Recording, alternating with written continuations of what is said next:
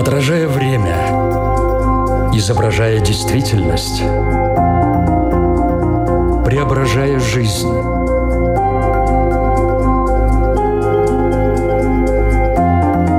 Форма выражения. Программа о том, как мы проявляем себя в этом мире.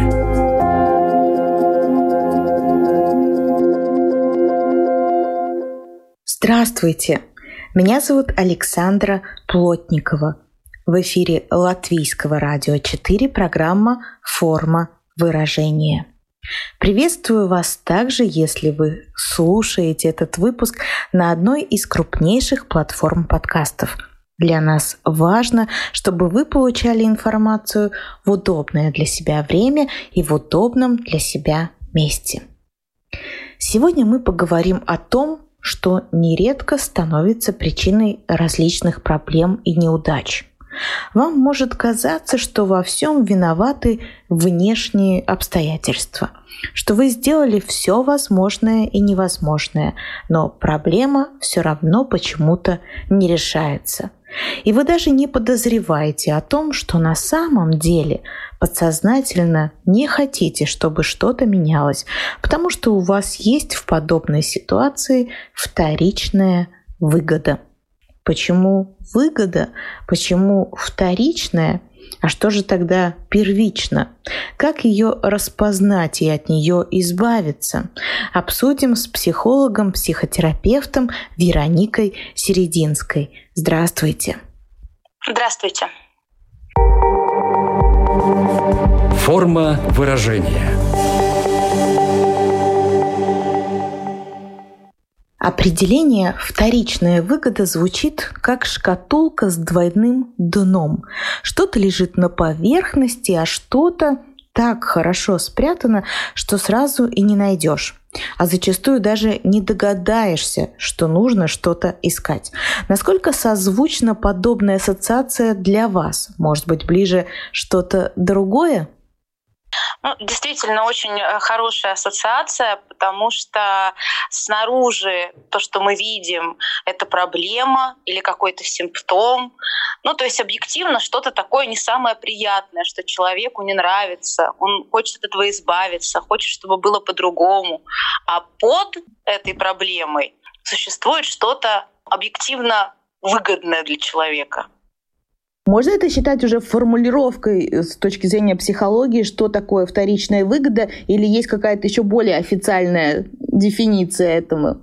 Вообще, на самом деле, эта формулировка еще Фрейдом была озвучена, то есть если говорить об истинном определении вторичной выгоды, то это так называемое бегство в болезнь. То есть это изначально было связано именно с какими-то физическими симптомами с течением времени видоизменилось это понятие, ну или даже не то, что видоизменилось, а мы эти вторичные выгоды стали видеть не только, когда человек именно чем-то болен, а когда он просто находится в какой-то вот неприятной для него ситуации. Но изначально это было именно бегство в болезнь.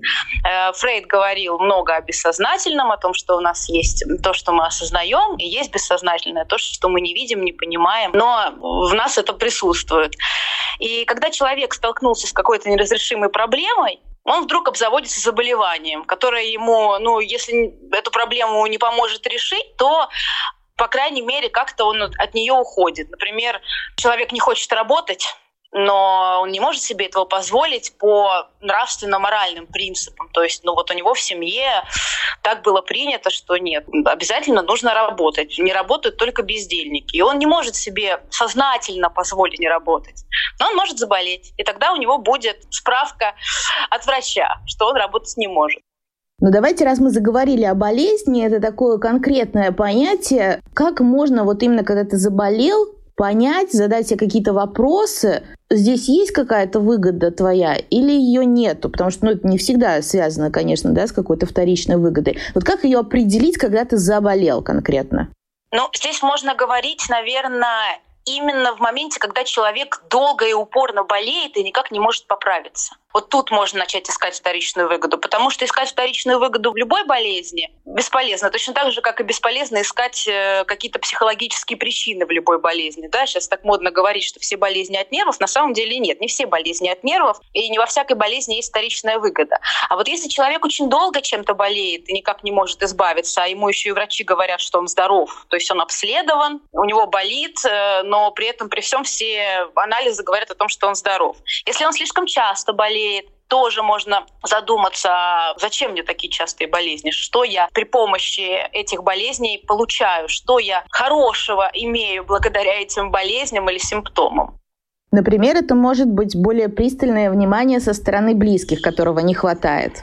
Да, в первую очередь это внимание со стороны близких. Э, многие люди э, даже тут соглашаются, да, то есть, ну, не сразу, самому себе сложно в этом признаться, но если задать э, конкретный вопрос о том, что, ну, вот а когда все началось, как-то, наверное, ты устал или устала и не хватало внимания, заботы от близких людей. И люди говорят, да, наверное, но тут подвох в том, что часто человеку, у которого появляется эта вторичная выгода, ему будет все равно недостаточно недостаточно внимания, то есть он хочет его слишком много. Почему это длительно происходит? Почему болезнь затягивается? Потому что хочется еще и еще, как бы потребность неудовлетворяема, скажем так.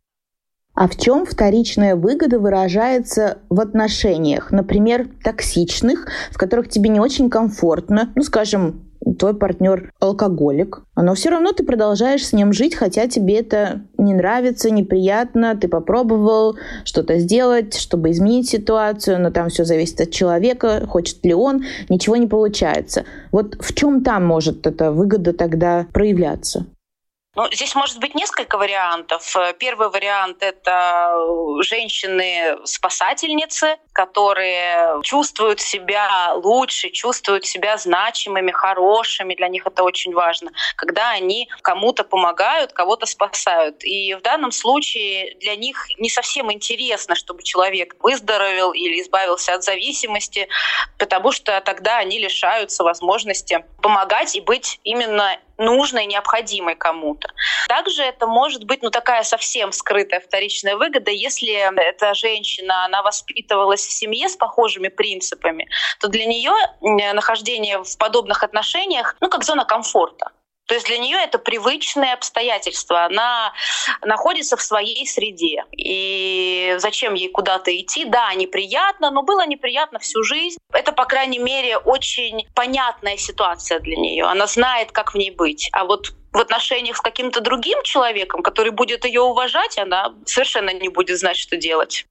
То же самое касается и мужчин, например, если они остаются в отношениях, в которых их там все время пилят, им это некомфортно, но тем не менее они никуда не уходят. Конечно, это и про мужчин, и про женщин, можно так сказать, э, от пола не зависит, хотя, если говорить о людях, которым больше свойственно приобретать вот эти вот симптомы, то Фрейд как раз-таки больше видел женщин с подобными проявлениями, но позже было установлено, что мужчины, конечно, тоже могут страдать от этого. Но вот изначально это появлялось все у женщин. У женщин, которым не хватало внимания, женщин, склонных к такому демонстративному поведению, женщин артистичных, те женщины, которые как бы очень хотели быть на виду, и как раз-таки болезнь, ну, давала им такую возможность. Потому что когда ты болеешь, ты лежишь, ты главный герой, все вокруг тебя находятся. А в современном мире как стать этим главным героем со вторичной выгодой? Сейчас уже так демонстративно не полежишь. На самом деле умудряются некоторые лежать демонстративно и долго и упорно э, страдать, болеть, и близких подключать к этому. Люди ездят, обследуются, родственники с ними, они очень переживают. И, как правило, близкие люди вовлечены в эту ну, систему, скажем так. То есть они не видят эту вторичную выгоду. Ее очень сложно разглядеть, потому что это близкий человек, ты за него переживаешь. Как-то понять, что проблемы-то нету на самом деле, деле, да, что он здоров человек, в общем, довольно-таки сложно. Хорошо, мы поговорили на примере болезни, мы рассмотрели немного, как это выражается в личных отношениях, а в работе как это может проявляться? В работе э, по-разному тоже, потому что это может появиться у человека, который, например, очень сильно хочет поменять свою работу и очень много об этом говорит, но почему-то не меняет. Это опять-таки связано с тем, что ему комфортно в своем болоте. То есть для него выгода тут — это ощущение безопасности. Или когда человек вот не хочет работать, и тут опять он может все-таки какие-то симптомы именно болезни проявлять. Но вот то, что вы сейчас проговорили на примере работы, по сути это относится ко всему. То есть я могу распознать наличие вторичной выгоды, может быть, не понимая, в чем именно она заключается, но то, что она у человека есть, если он находится в некомфортной для себя ситуации, постоянно об этом говорит, но ничего с этим не делает. Правильно? Абсолютно верно. Тут э, может быть очень яркий пример про лишний вес. Когда женщина или мужчина, не имеет значения, постоянно говорит о том, что вот есть лишний вес, он может быть объективно есть. Э, у кого-то это совсем небольшой лишний вес, у кого-то существенно большой. Но вот как-то ничего не получается. То есть почему-то человек пытается, пытается, говорит, говорит, жалуется, но ничего с этим не делает. Про отношения. Человек находится в отношениях, где постоянно постоянно происходят конфликты. У этих конфликтов тоже есть вторичная выгода. Тоже может ходить, жаловаться, говорить о том, что мы постоянно ругаемся с мужем или там с женой. Но при этом, при всем, вот как-то умудряются прожить так всю жизнь. Значит, есть какая-то выгода от этого. История про вторичную выгоду — это всегда с негативным окрасом история? Ну, это всегда ситуация, в которой человек страдает. Здесь не нужно думать, что этот человек манипулирует сознательно, что он придумал, что он обманывает. Он не видит просто своей вторичной выгоды ну, до тех пор, пока там, специалист, например, не обратит э, его внимание на это, или он как-то где-то прочитает, или вот как сейчас услышит э, наш выпуск и задумается, может быть, и у моей вот этой неприятной ситуации есть какая-то вторичная выгода. Мы сейчас упомянули вот про лишний вес, например, и можно, наверное, было бы перечислить, какие могут быть вторичные выгоды у лишнего веса. Первое. Человек, когда ест, он расслабляется. То есть это для него способ справиться с тревогой. Можно считать расслабление, переключение своего внимания вторичной выгодой. Второй момент. Считается, что этот лишний вес — это как такой как спасательный круг или как броня. То есть человек он напуган, он боится вступать в отношения с людьми. И для него этот лишний вес для женщины, например, может быть как броня от отношений. То есть она считает, что она там некрасивая, толстая, поэтому у нее нет отношений. Да, поэтому со мной не будут подходить знакомиться, и мне не будет так страшно. То есть для нее этот лишний вес — таблетка от страха. Э, это может быть бессознательное и очень детское ощущение того, что я большой, и тогда мне тоже не страшно, потому что я могу победить. Если что, я смогу за себя постоять, потому что я большой и сильный. Я уже целых три перечислила, и еще, может быть, э, кто-то что-то свое может найти у этого, если покопаться, поразбираться. Но вот такие основные три явные вторичные выгоды. Если говорить, например, про конфликты в отношениях, то часто женщины говорят, что мы ругаемся, но после этого мужчина приходит на поклон, он проявляет себя, он пишет, и я такая королева сразу чувствую себя нужной, важной, значимой. Вот такая вот вторичная выгода от конфликтов, и женщина может бессознательно провоцировать и мужчину втягивать там вот в конфликт. Или, например, не хватает ярких эмоций. Вот такие вот примеры, может быть, кому-то это поможет обнаружить в себе эти вторичные выгоды. Получается, это в том числе история про то, что мне чего-то не хватает, что я не могу получить экологичным способом. Да, человек э, идет по кривой дорожке, скажем так, или по какому-то очень долгому пути к тому, что он хочет получить. Хотя часто это можно получить просто попросив об этом, например. То есть есть иные пути получения того, что нужно. И это, кстати, всегда является выходом из этой вторичной выгоды. То есть если человек увидел эту вторичную выгоду, он должен задуматься, каким образом я могу получить это без болезни, без конфликта, без лишнего веса. То есть что мне делать там с этим страхом отношений, например, со страхом людей, как-то это проработать, и тогда уходит лишний вес, от него легче избавиться. Или как я могу получить внимание людей, семьи, мужа, родителей, жены без болезни, и тогда вторичная выгода может уйти.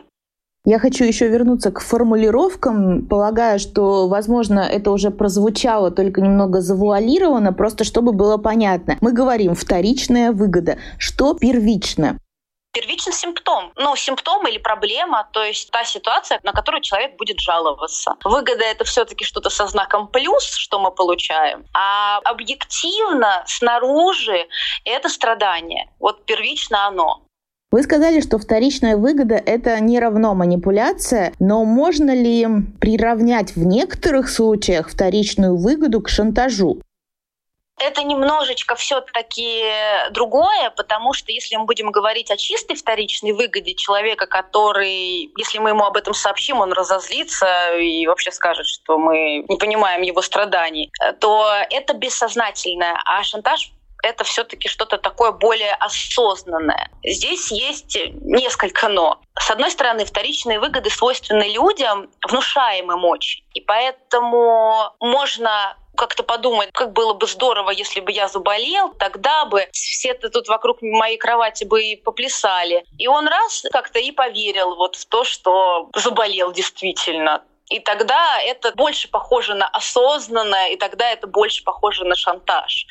Но это скорее исключение, потому что, как правило, люди совершенно не осознают, что у них есть какая-то выгода. То есть нет, есть люди, которые могут шантажировать и манипулировать осознанно и действительно говорить о том, что «а, вот э, я слабый», как Карлсон говорил я самый больной в мире человек, и ты должен стать мне родной матерью. Вот он, наверное, пытался все-таки, если вспоминать мультик и картинку, он там как будто бы осознавал, что вот он сейчас получит варенье за это.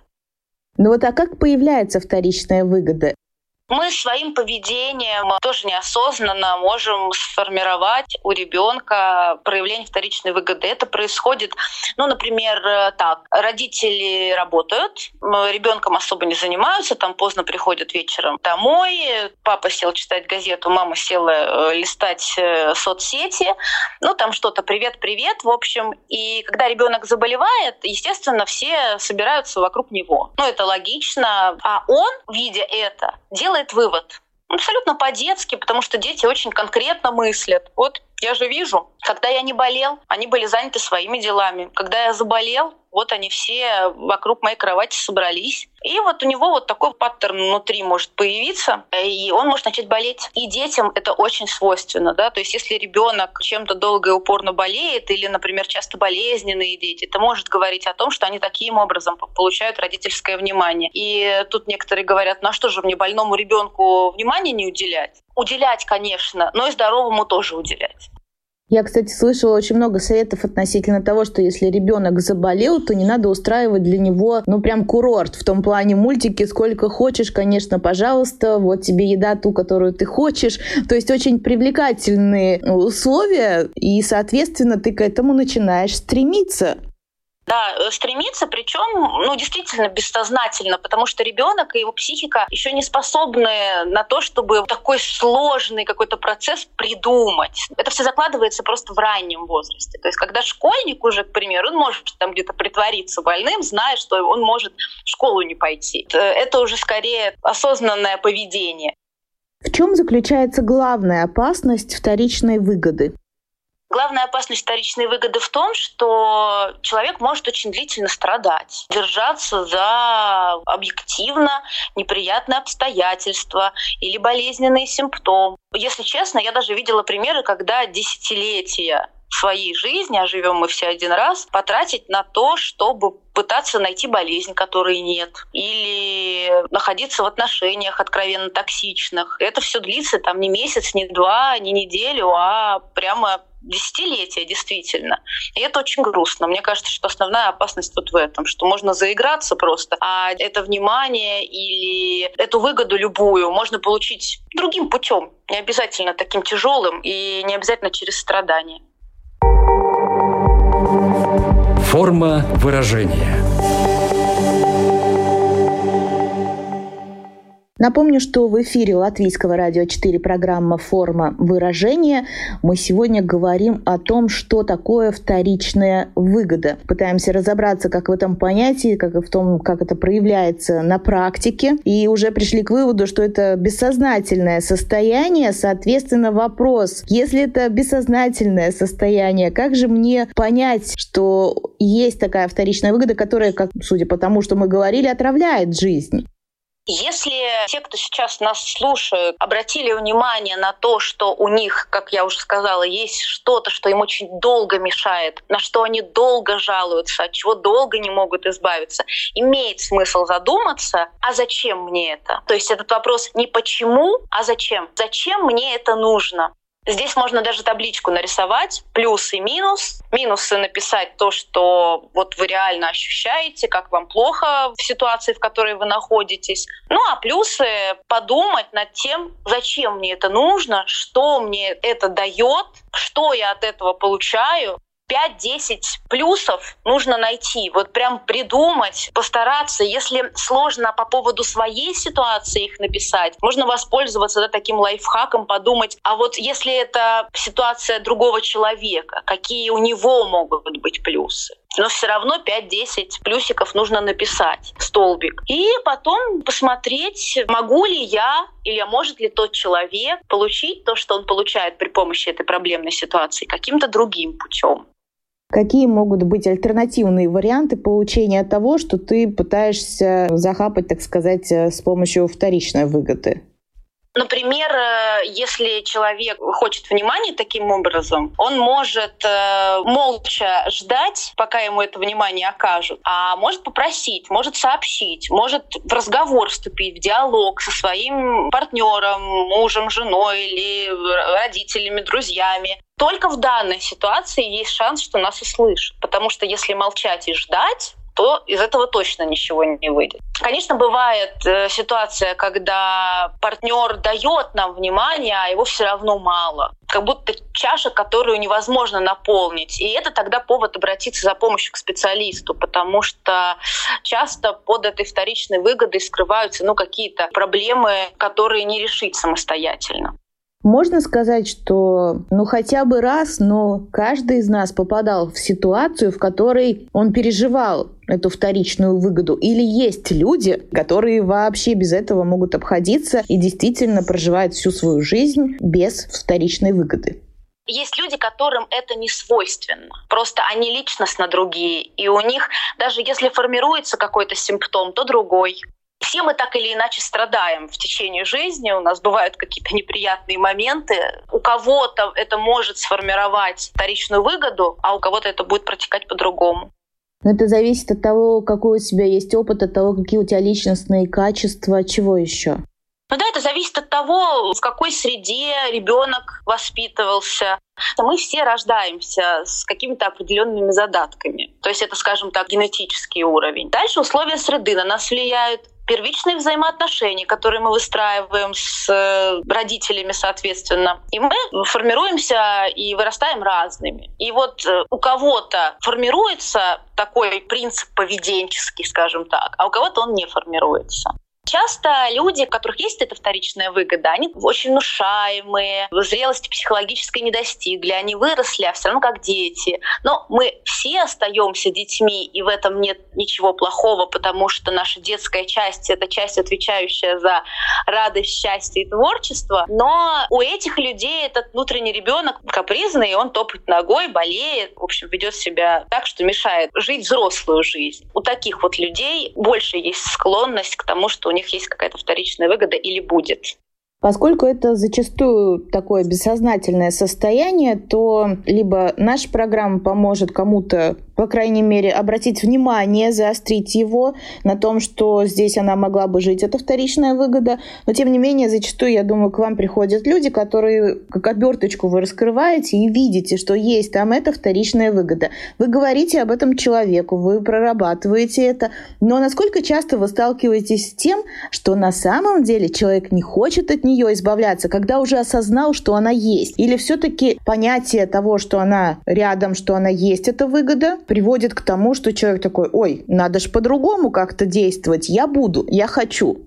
Очень по-разному бывает. Сразу хочу сказать, что в лоб никогда э, я не говорю людям, что у них есть вторичная выгода, потому что это их сразу закрывает. И если те, кто нас сейчас слушает, обнаружили в ком-то из своих родных знакомых эту самую выгоду, ни в коем случае вот так вот их не обезоруживайте. Они будут биться до последнего, еще сильнее держаться за симптом. Ну или за вот какую-то неприятную ситуацию. Поэтому ни в коем случае не надо в лоб сообщать об этом. Э, мы на консультации консультациях постепенно, через диалог, через воспоминания пытаемся ее разглядеть, сделать так, чтобы человек ее сам обнаружил. То есть какие-то причинно-следственные связи выстраиваются часто довольно быстро, когда человек говорит, ого, ничего себе, вот так это значит работает. И тут у него есть выбор. Либо он это меняет, и говорит, я знаю, я могу найти другие способы получения понимания, к примеру, или я знаю, как по-другому без ссор вернуть э, эмоции в наши отношения с партнером. А кто-то говорит, нет,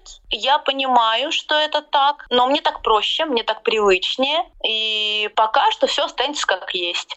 Кто-то пытается что-то менять шаг за шагом, у людей это получается. Но тут нужно понимать, что если взрослый человек уже 20, 30, 40 лет жил с такими понятиями, то он за неделю от этого не избавится. Но осознав эту вторичную выгоду, назад в бессознательное состояние уже невозможно вернуться. То есть если уже это всплыло на поверхность, то это уже много, это уже результат. А дальше потихонечку пытаться делать по-другому. Ну, действительно делать по-другому. Не просто задумываться о том, а что бы я мог сделать, а действительно делать по-другому. В общем, выход из этого есть, он постепенный, не мгновенный. Нельзя от этой выгоды избавиться по щелчку пальцев.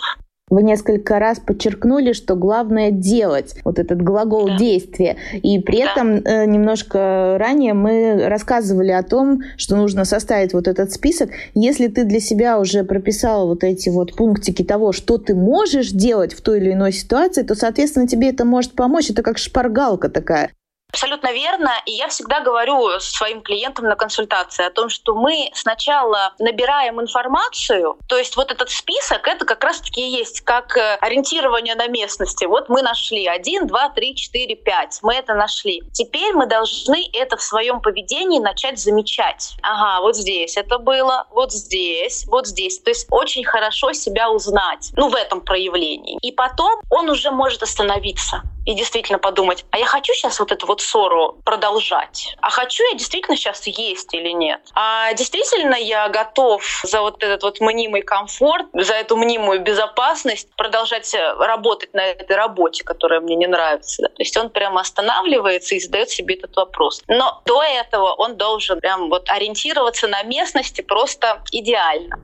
Вы сказали в лоб не говорите, если вы сейчас поняли, что кто-то из ваших близких э, переживает вторичную выгоду.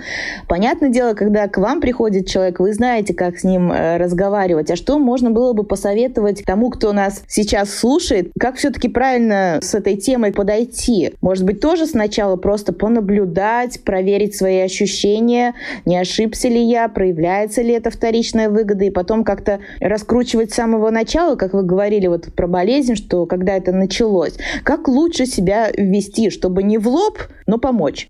Можно действительно сначала понаблюдать, чтобы удостовериться в том, что действительно есть такая история. Но все-таки я хочу подчеркнуть, вы для своих близких, вы для своих друзей не психологи, не психотерапевты. Брать на себя такую большую ответственность по выводу человека из вот этой вот ситуации я бы не рекомендовала. Поэтому единственное, что можно сделать, это увидеть проблему, дальше сказать человеку, что вы его проблему видите, но не вторично, вторичную выгоду, вы эту вторичную выгоду увидели. А вы видите проблему, что да, действительно он страдает. Или, например, да, действительно вот на этой работе некомфортно, но тут задать вопрос, может быть, есть что-то, что тебе мешает уйти с этой работы? Ну, то есть небольшой разговор, который человеку обозначит еще какую-то иную проблему другого порядка. Не то, что все плохо на этой работе, а то, что есть страх уйти на следующую. И это может быть толчком к тому, чтобы человек обратился за помощью к специалисту, да, потому что я все-таки подчеркну, на себе это вывести очень тяжело, не обладая определенными знаниями и еще и обладая определенными эмоциями, потому что мы говорим о близких каких-то отношениях, о, о семейных или о дружеских. Когда человек включен эмоционально, он лишен той необходимой нейтральности, которая есть у специалистов. Поэтому немножечко поддержать человека, сказать, что вы видите его сложности, и сориентировать на то, что, может быть, обратиться за помощью. Потому что есть такие э, случаи, когда человек приходит, э, и очень быстро все становится понятно. Да? То есть он обратился к психологу, там буквально пара консультаций, он думает, а что, так можно было? А что же я раньше так долго страдал? Поэтому вы можете вот направить человека по этому пути, ну, поддержав его изначально. В самом начале я сравнила вторичную выгоду с такой шкатулкой с двойным дном, вот э, по жизни человек, у которого есть одна такая шкатулка, она у него одна и будет, или он может одну шкатулочку где-то спрятать в личных отношениях, другую шкатулочку в рабочих отношениях, третью еще где-то. То есть не становится ли это в какой-то момент такой бессознательной манией и просто способом получения того, что ты хочешь, по-другому ты не умеешь.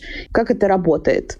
Часто, если человек э, склонен получать желаемое вот таким вот витиеватым образом, то он будет это желаемое получать так в разных сферах жизни. Он не умеет просить, он не осознает свои эмоции истинные, то есть он не понимает, что ему страшно, когда ему страшно, действительно. Он ищет другие оправдания какие-то. Ну вот ему страшно, например, э, работу менять. Ну, никогда в этом не признается. Он будет говорить, что как же я сейчас ее поменяю? Ведь нет совершенно никакой возможности это сделать.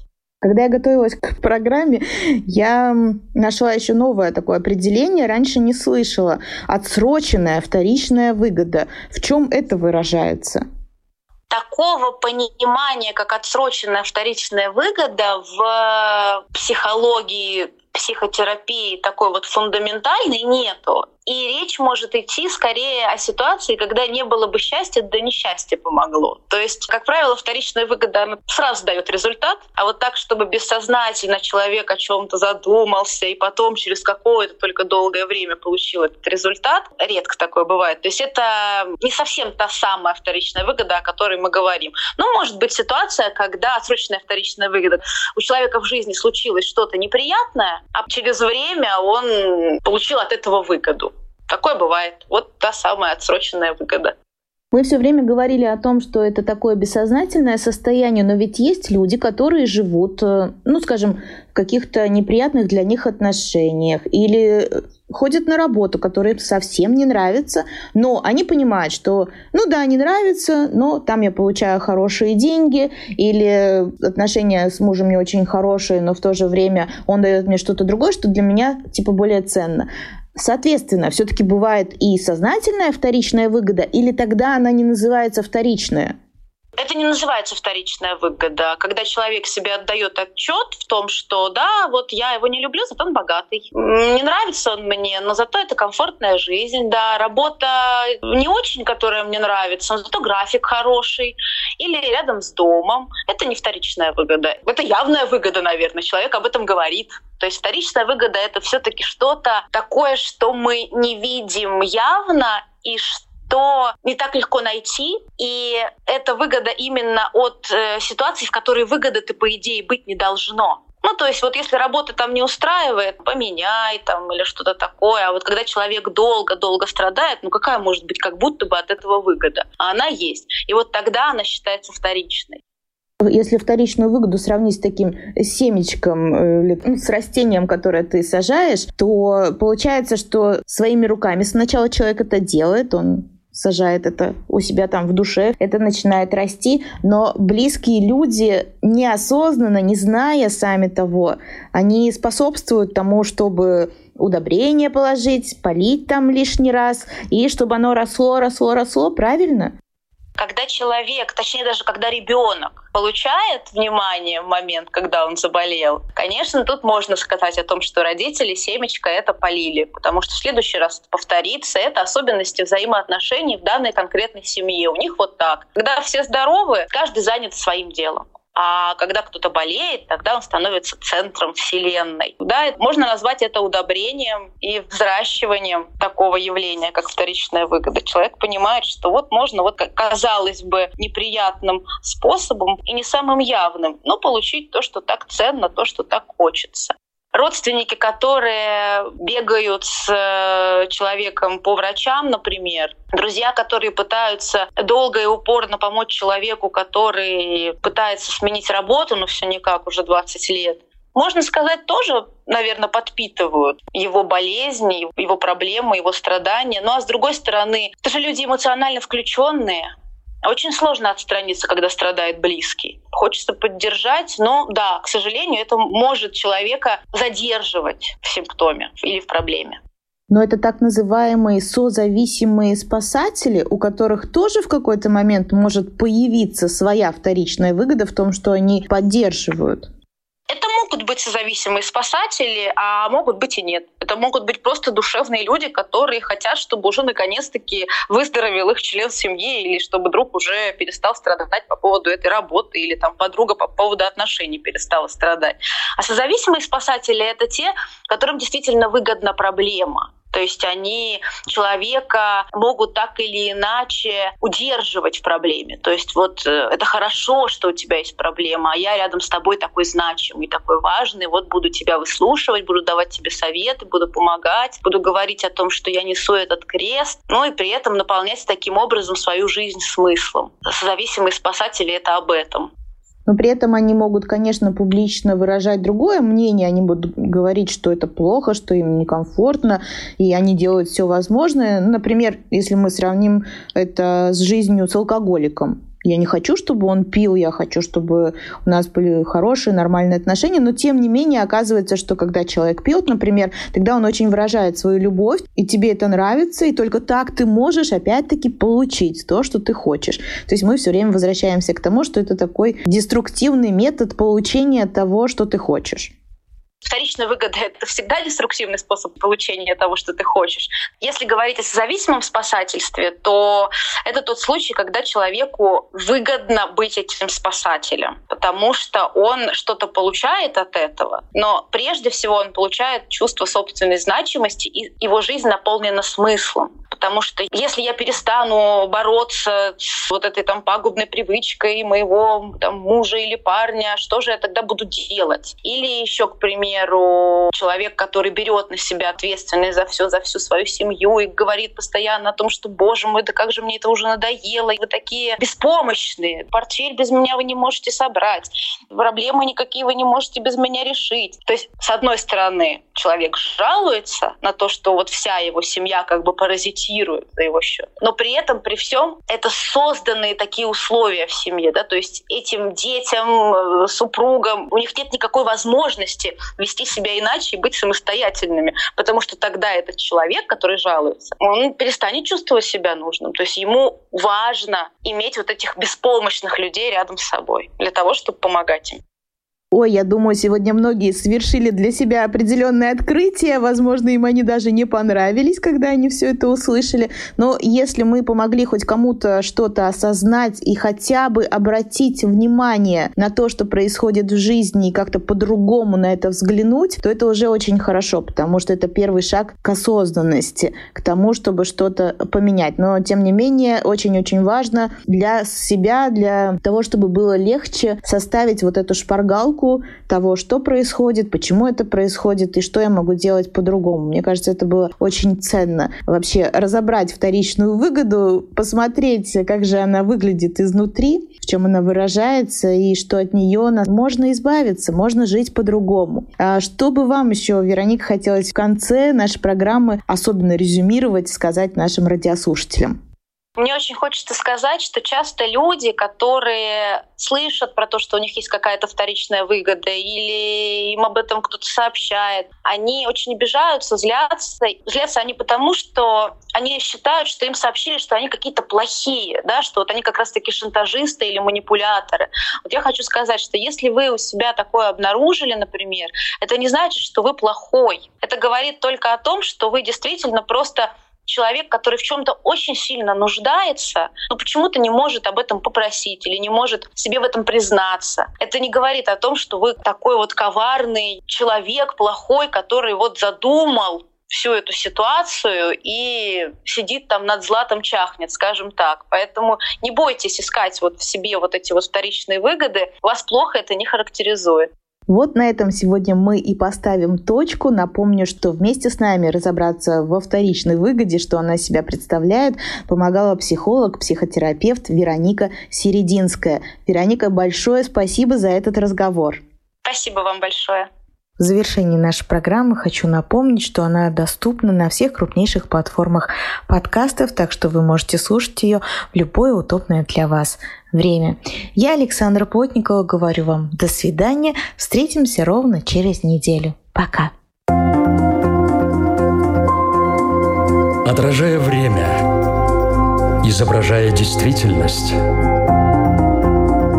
преображая жизнь